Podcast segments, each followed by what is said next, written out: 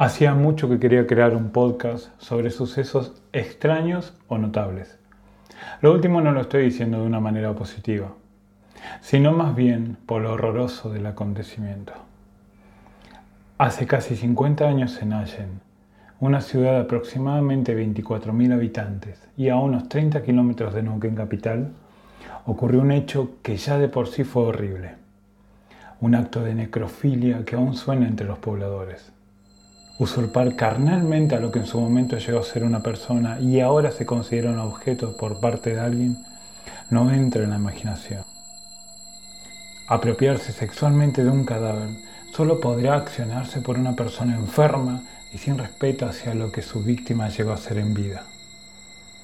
Graciela Vega, profesora de historia por vocación y por amor a enseñar, me brindó de su valioso tiempo para contarme todo lo ocurrido.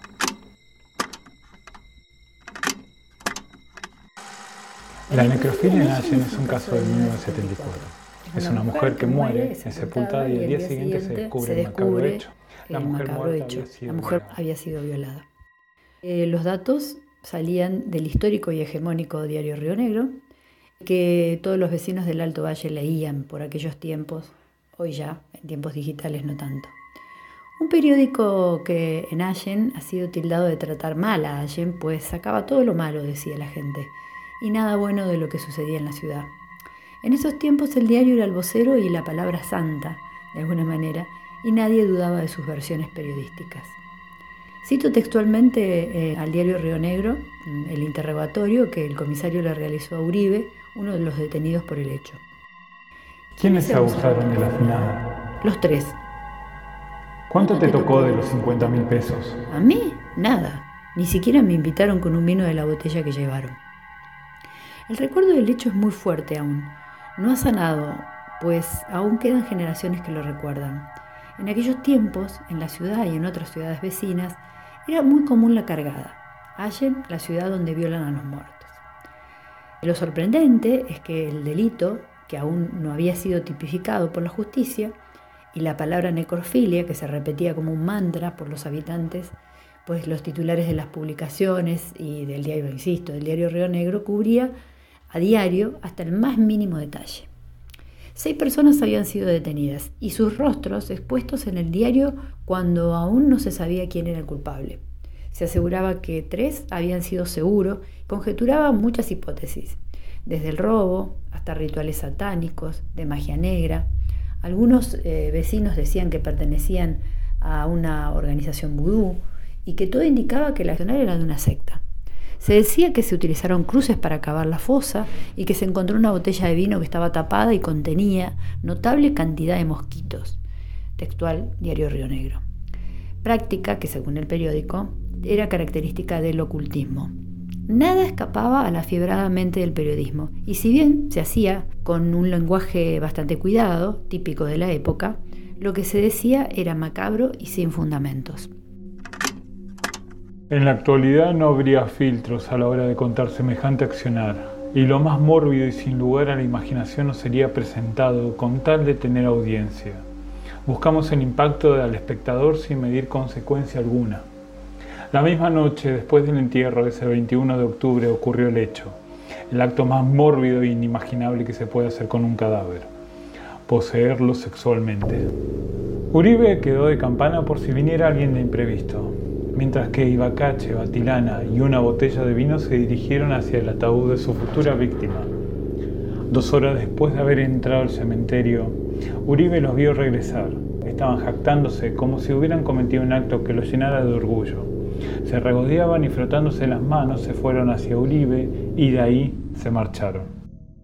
Todo esto no se hubiera sabido de no haber sido por el carácter violento de Ibacache, que borracho entró a la habitación de Uribe y entre golpes con una manguera y amenazándolo con un cuchillo alertó a la policía que estaba patrullando en el barrio Hospital, barrio famoso entre los habitantes de Allen, esa mañana lograron detener a Ibacache, mientras que Uribe logró escapar entre los techos de las casas. Pero más tarde esa noche lograron detenerlo. Uribe negó en todo momento conocer a Ibacache, por más que vivieran en la misma casa, y cito textual, con ese melenudo no se juntaba.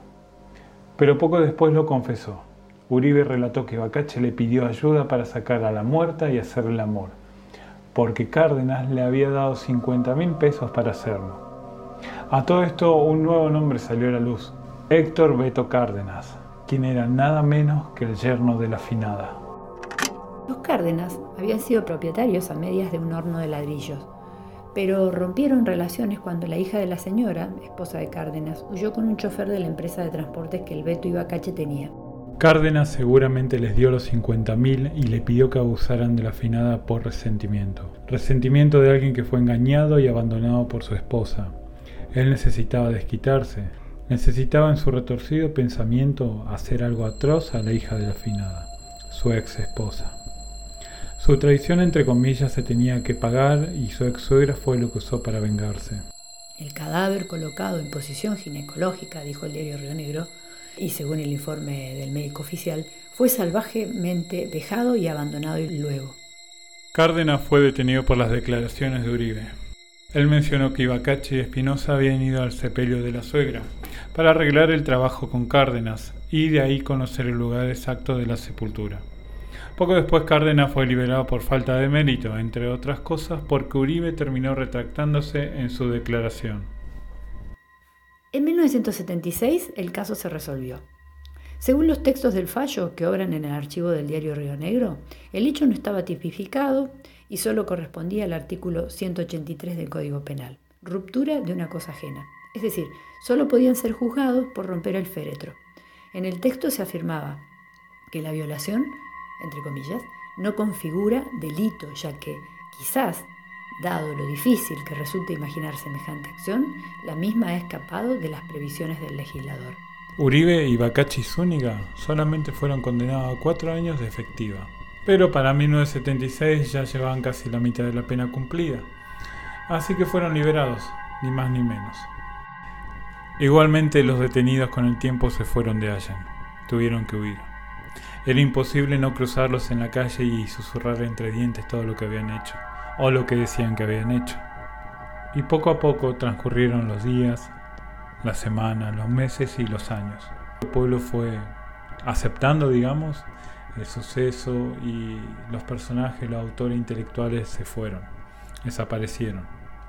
Nunca hubo una marcha ni un reclamo de justicia. Digamos que quedó en el olvido. Y aún así, Pueblo chico, infierno grande. Este capítulo se logró gracias a la colaboración de Graciela Vega y a la página de Proyecto Allen. Para conocer más de la historia de la ciudad pueden visitar www.proyectoallen.com.ar. Soy Emma y esto fueron Crónicas Arcanas. Muchas gracias.